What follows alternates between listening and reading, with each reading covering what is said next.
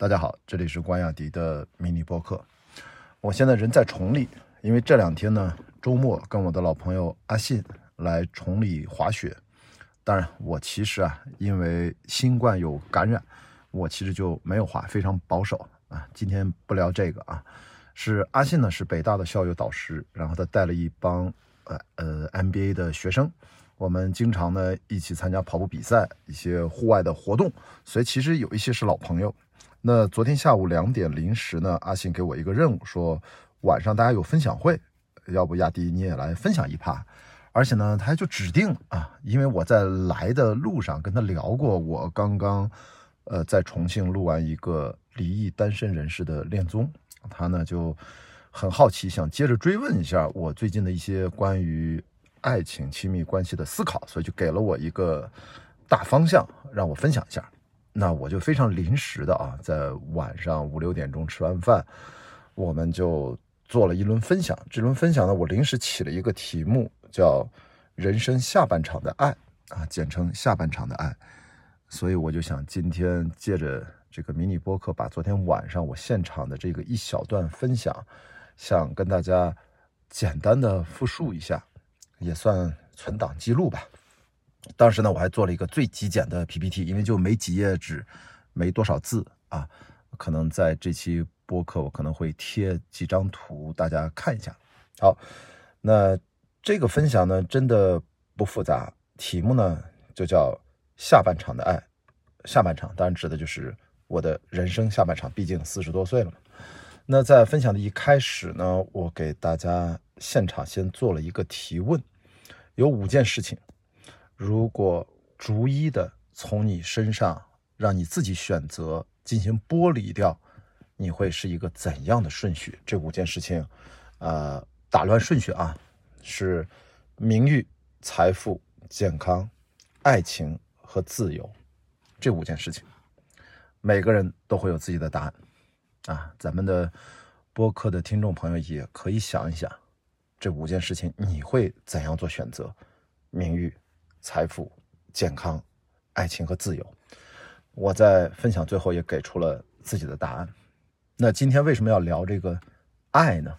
其实也的确是因为我在重庆刚刚参加完一次呃恋综的录制，我从终于从一个恋综爱好者变成一个恋综参与者。我是很开心的啊，因为从中还是得到了很多思考。而下面的分享的一些关键性的内容，其实我在节目里面跟其他的嘉宾朋友交流的时候也有提到，但是不知道最后剪辑会保留多少。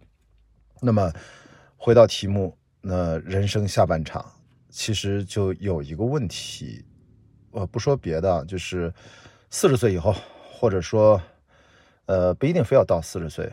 我离婚是二零一七年的年初，从那之后到现在六七年了啊，经历了我也算人生啊上半赛段经历了一场婚姻，大概七年左右，然后在离婚后呢，经历了两段比较完整的恋情。那经历了这些之后，我是否啊，我也问自己，是否还能以某种归零的心态去重新学习亲密关系？这个问题在过去。一两年，我在很多期的自己的播客和串台的节目当中，其实都有简单聊过。那我现在，呃，我就找到了一点点主心骨，呃，原因并不复杂。一个呢，我觉得归零是一种心态，就是敢于抛弃掉之前的一些惯性认知，因为它里面可能包含了很多经验主义，有些是很宝贵的，但有些可能也是有严重误导性，它容易限制我们的思考模式。甚至让我们的视野变得很狭窄。但如果有归零的心态，我们其实让自己去重新学习，去重新的去系统性的去认知、去感受，那会得到呃全新的回报。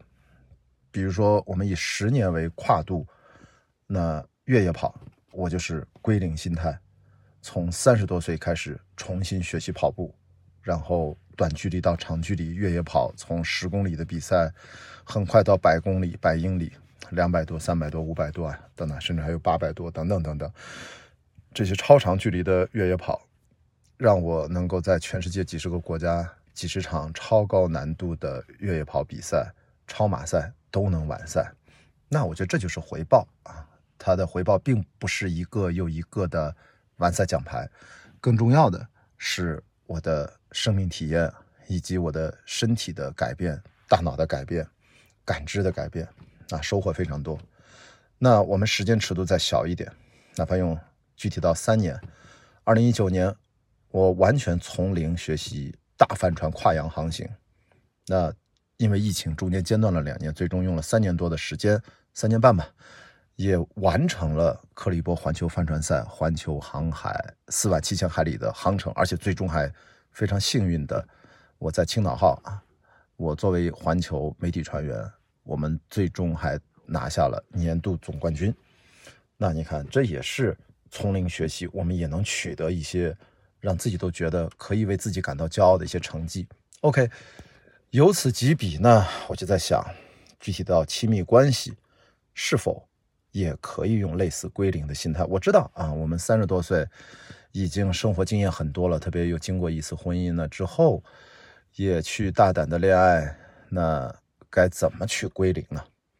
那我这个地方还是要矫情的。我觉得肯定很多人会关心，你都四十多岁了，你为什么还要去干这件事情？到底他这是为了啥？我自己呢，我觉得这个年纪还是要思考一些相对。都下半场了嘛，终极一点的问题。如果听我这个节目是年轻的朋友，你可以想一想，大概十年后、五年后或者三年后，不一定什么时候你也会思考类似的问题。这是一个早晚的问题，就是关于生命的意义，关于生活的意义，就是活着到底干嘛呢？对吧？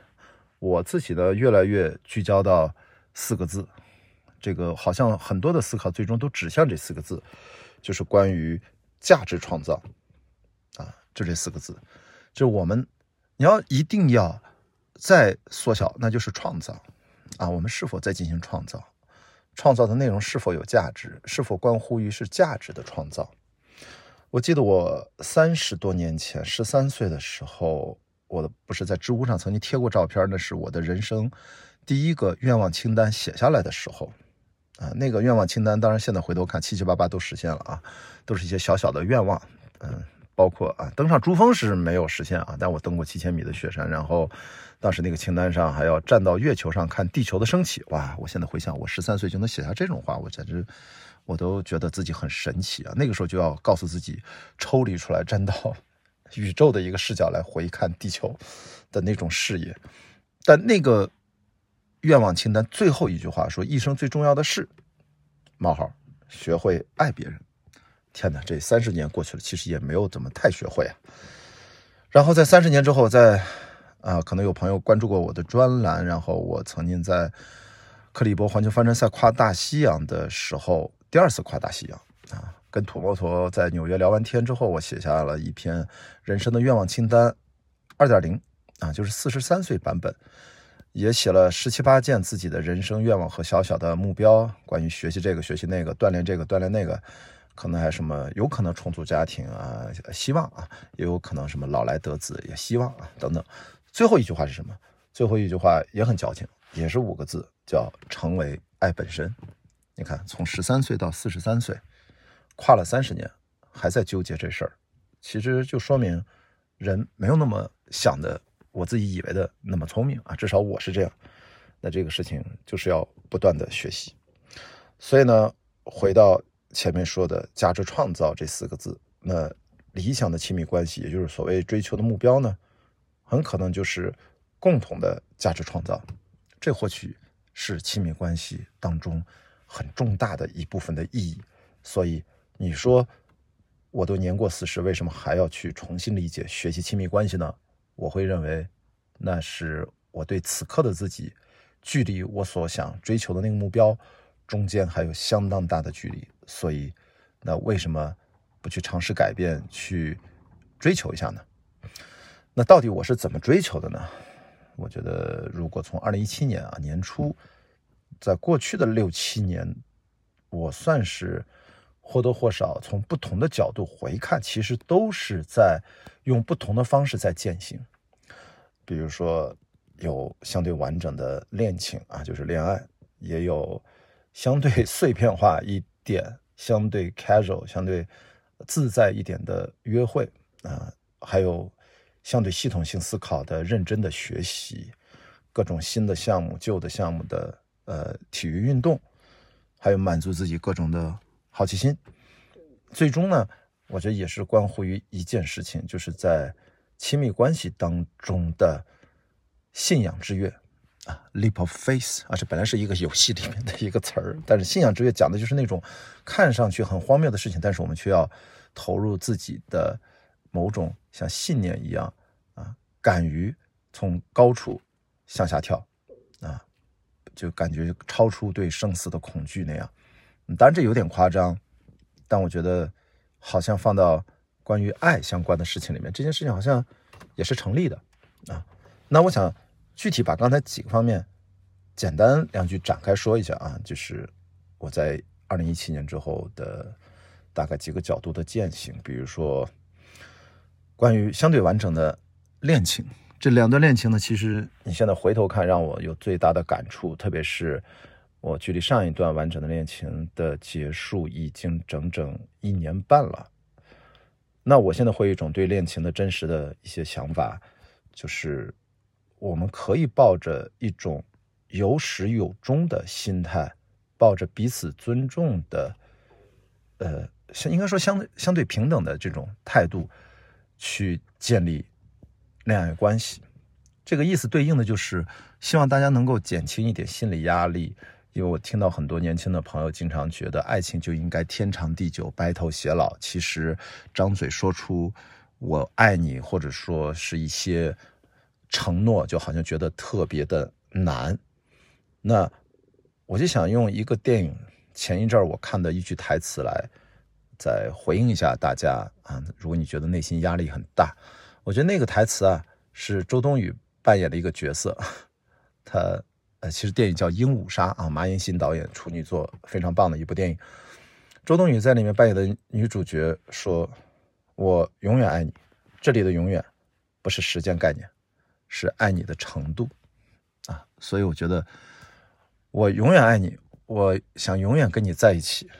这种其实大家可以稍微放过自己一点点，表达你那一刻你真挚的心，你强烈的情感表达啊，代表你的关于爱的程度，我觉得就可以了，而并不用局限于咬文嚼字，必须要字面意义。哇，就是一生一世，那真的压力好大呀。所以我觉得有始有终反而好，毕竟生命也是有始有终的。我们很多时候好像对死亡还不是那么容易接纳，这是必然的。我们是一个漫长的对死亡接纳的过程。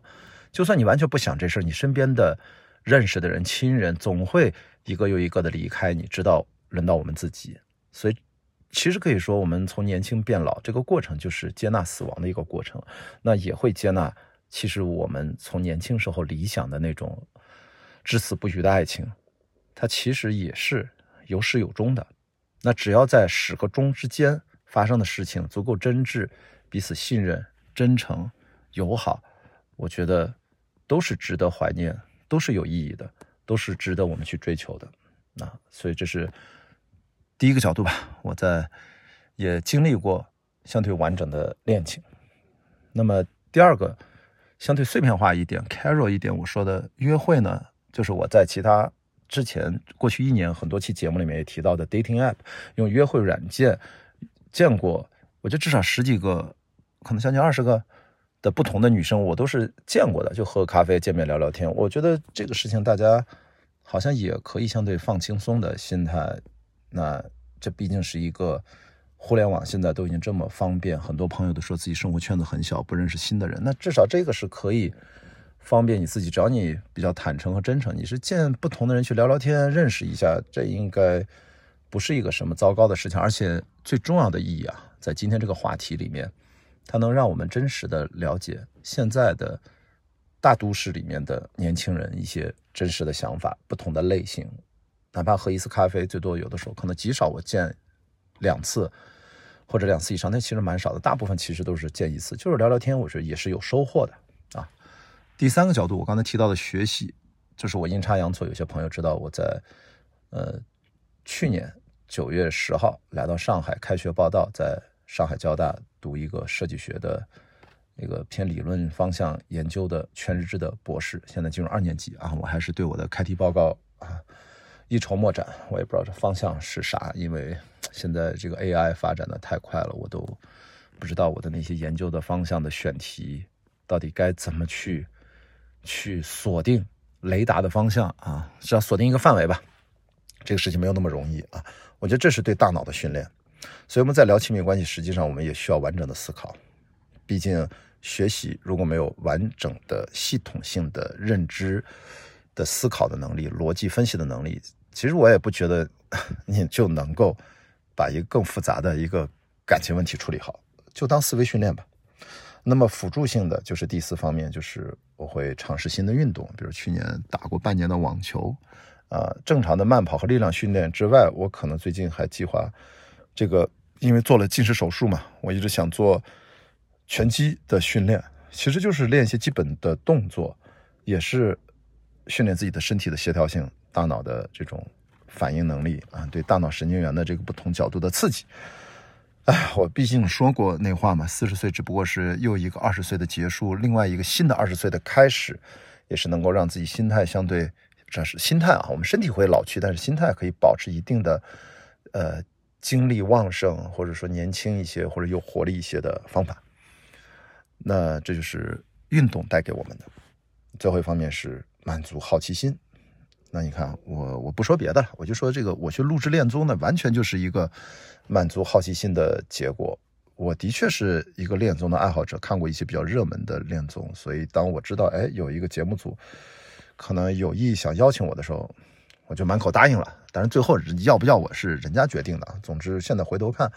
即使在节目没有播出啊，即使节目播出后肯定会有人不喜欢我，会在网上骂我，弹幕对我也可能不是那么友好，我都接受，啊，我都 OK 的啊。我毕竟说过那句话，跟制片人最后一次面试的时候，我就，但我们是一对一啊，他从重庆飞来上海，我在播客的工作室里面跟他简单有一个碰面，我就说了一句话，我相信我本人的生活的真实性要大于你们的节目，所以我不介意参参加这样的真人秀。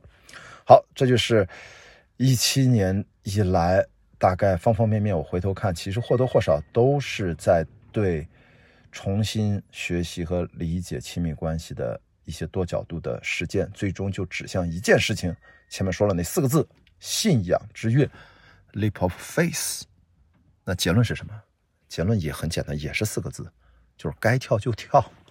我肯定是那个，如果需要我啊，站到悬崖之上。面对一对一段感情啊，面面对一场可能性，当然前提是我接受的啊。那我觉得我应该不是那个特别踌躇的人，不是那特别犹豫的人，我应该是那个该跳就跳的人，好吧？那到底我为什么可以至少二零一七年之后如此自由的、任性的去践行自己的一些亲密关系的一些思考啊？用这么多角度。真的听上去有点任性，嗯，我觉得这个我就简单说啊，我不想展开，就是，呃，这是我对目前当下社会当中的过于单一的价值追求，我是完全不接受、不认可的。但是我知道我的不接受、不认可其实也无关紧要啊，真的不重要。我的想法没有那么重要，我我心里很清楚。那我相信的是什么？我相信的是自我实现是多元化的。我希望的。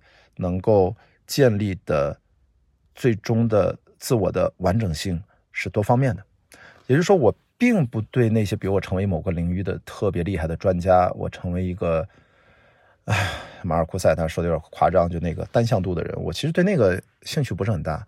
我对所有的这个社会的所谓的传统的规范的规训，对我的这种异化，我都保持最高的警惕。包括我对所谓积累财富、积累名誉的这种啊对应成功的正比例关系，我也存疑。我不反对啊，就是就赚钱越多，名气越大，你是不是就代表着越成功？我当然不反对，但是我不觉得这是指向所谓的成功的唯一的路径，所以我是存疑。那当然，我必须得客观的说一下，因为我在做这个任性的。践行的前提是我刚好在二零一七年之后，作为一个哪怕自由职业者，我赚钱并不多，但因为我的消费也不高，所以我必须得跟大家诚实的讲，我其实每年还能够啊，从我的支出收入这个角度，我还是能剩下点钱的。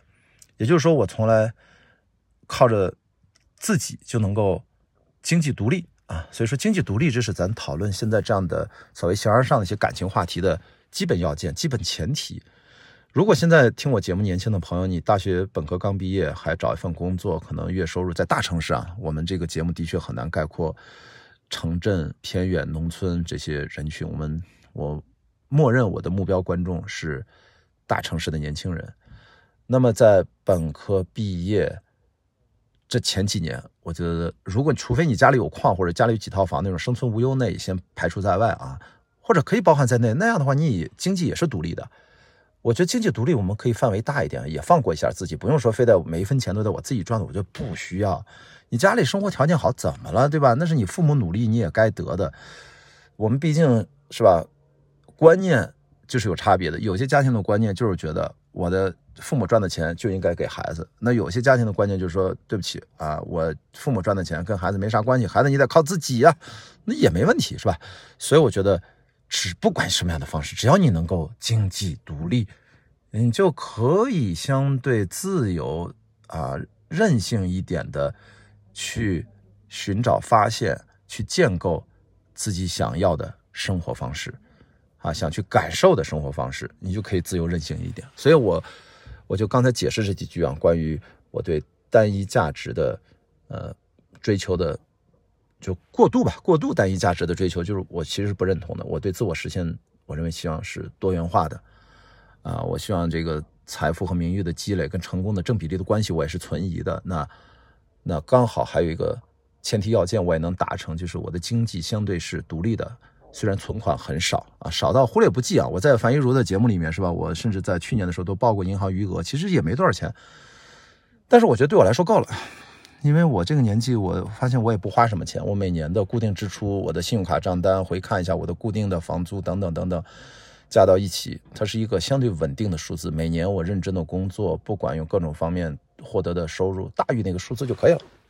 好，这是我自己的个人观点啊。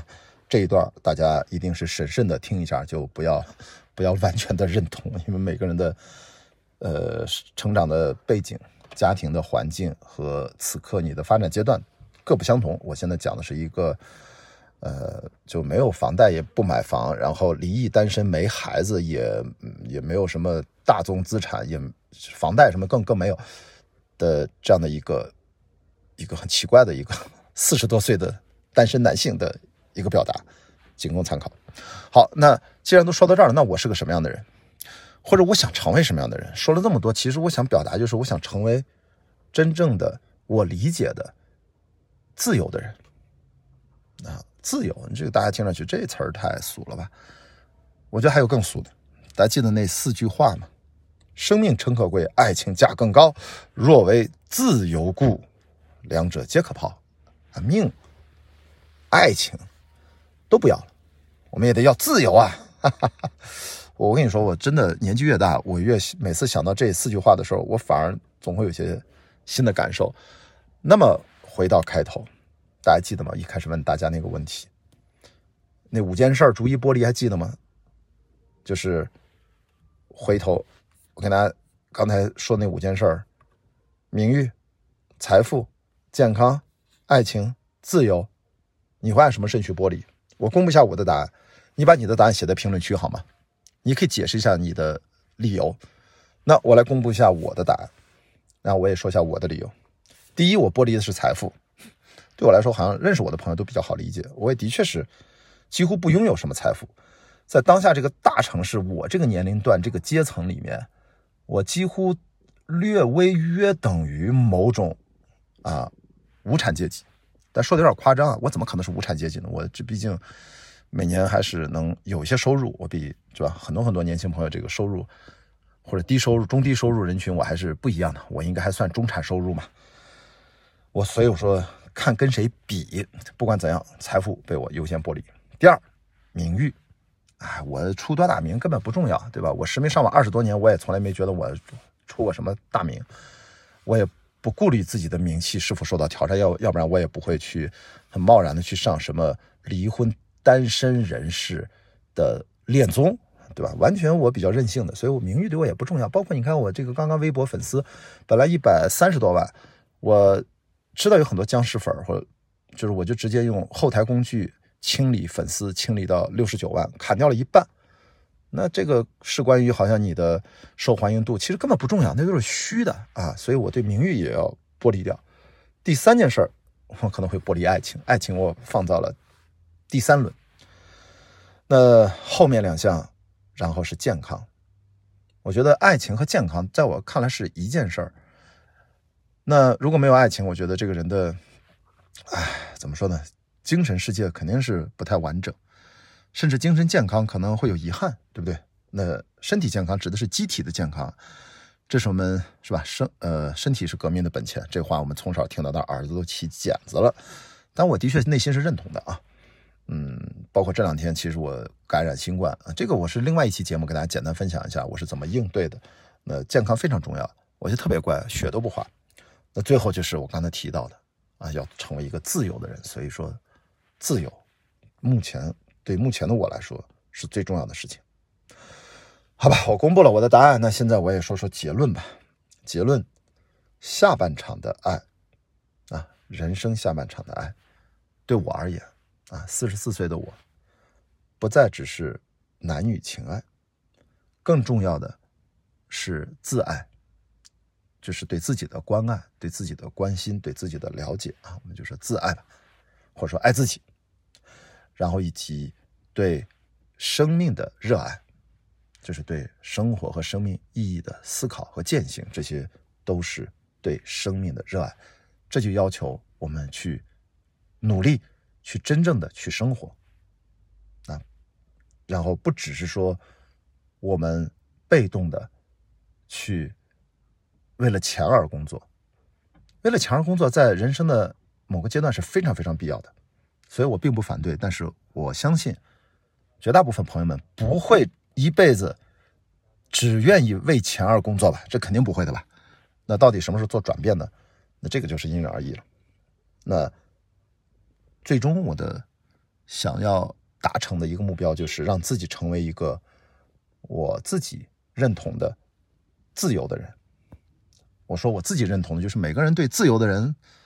真的，你对自由的理解肯定截然不同，没有关系。反正我的理解大概跟大家说了一下嘛。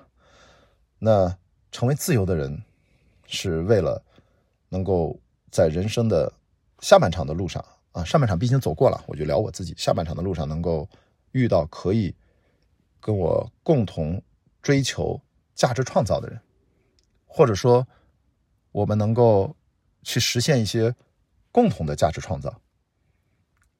那这就意味着，嗯，我遇到的那个人应该跟我类似。这种共同价值的创造，它一定也是发生在两个自由的人之间。所以，就是关于精神思考，呃，关于精神世界的建构的完整性，嗯，无法达到很完整。毕竟大家是互相、互相启发，互相的去督促吧。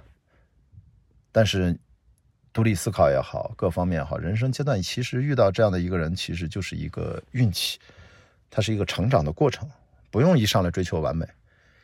我觉得大家可以结合一下昨天那期 迷你播客啊，那段有点迷你，今天这期有点长，我也知道。那段播客其实就是我念了一篇阿信写的短文，关于爱情，这里面很多想法我是蛮认同的。好吧，我就收了个尾啊，这就是我所认为的。下半场的爱，啊，不要把它只停留在男女的情爱。我觉得这个对于人生下半场来说，啊，我们要学习亲密关系，最终是为了追求自己成为自由的人啊。那男女情爱是当中我们必然会经历的一部分而已。那还是最后用我常说的一句话来结尾。这句话我这几年我还是依然感受特别深，就是生活是一场冒险。一切才刚刚开始，希望大家能够能够勇敢的踏上自己的人生冒险之旅，希望大家或许啊，在你遇到选择的时候，你也可以去体验一下自己的信仰之跃。但是呢，如果你真的不跳，没问题啊，因为没有说一定要跳。如果你是那个不跳的人，那你可以看着我跳嘛，对不对？像我这样的人，所以我们就需要，嗯，这个世界上就是需要跳和不跳的人都有，大家互相示范，不管是摔下去很幸福，还是摔下去粉身碎骨又重新站了起来，大家才有的聊，对不对？要不然这个世界全都是跳的人，这也挺奇怪的。当然，这个世界如果大家都不跳，那这个世界可能就不存在了，因为怎么可能这个世界是一个没有爱的世界呢？好，那这就是我今天，就是不只是复述，我觉得是大大扩展了昨天我跟大家分享的内容。因为昨天我就很简短的就十几分钟聊完，我现在一看，哇，半个小时了。好，这就是关雅迪人生下半场的爱的一段表达。那我们下一期关雅迪的迷你播客再见。拜拜。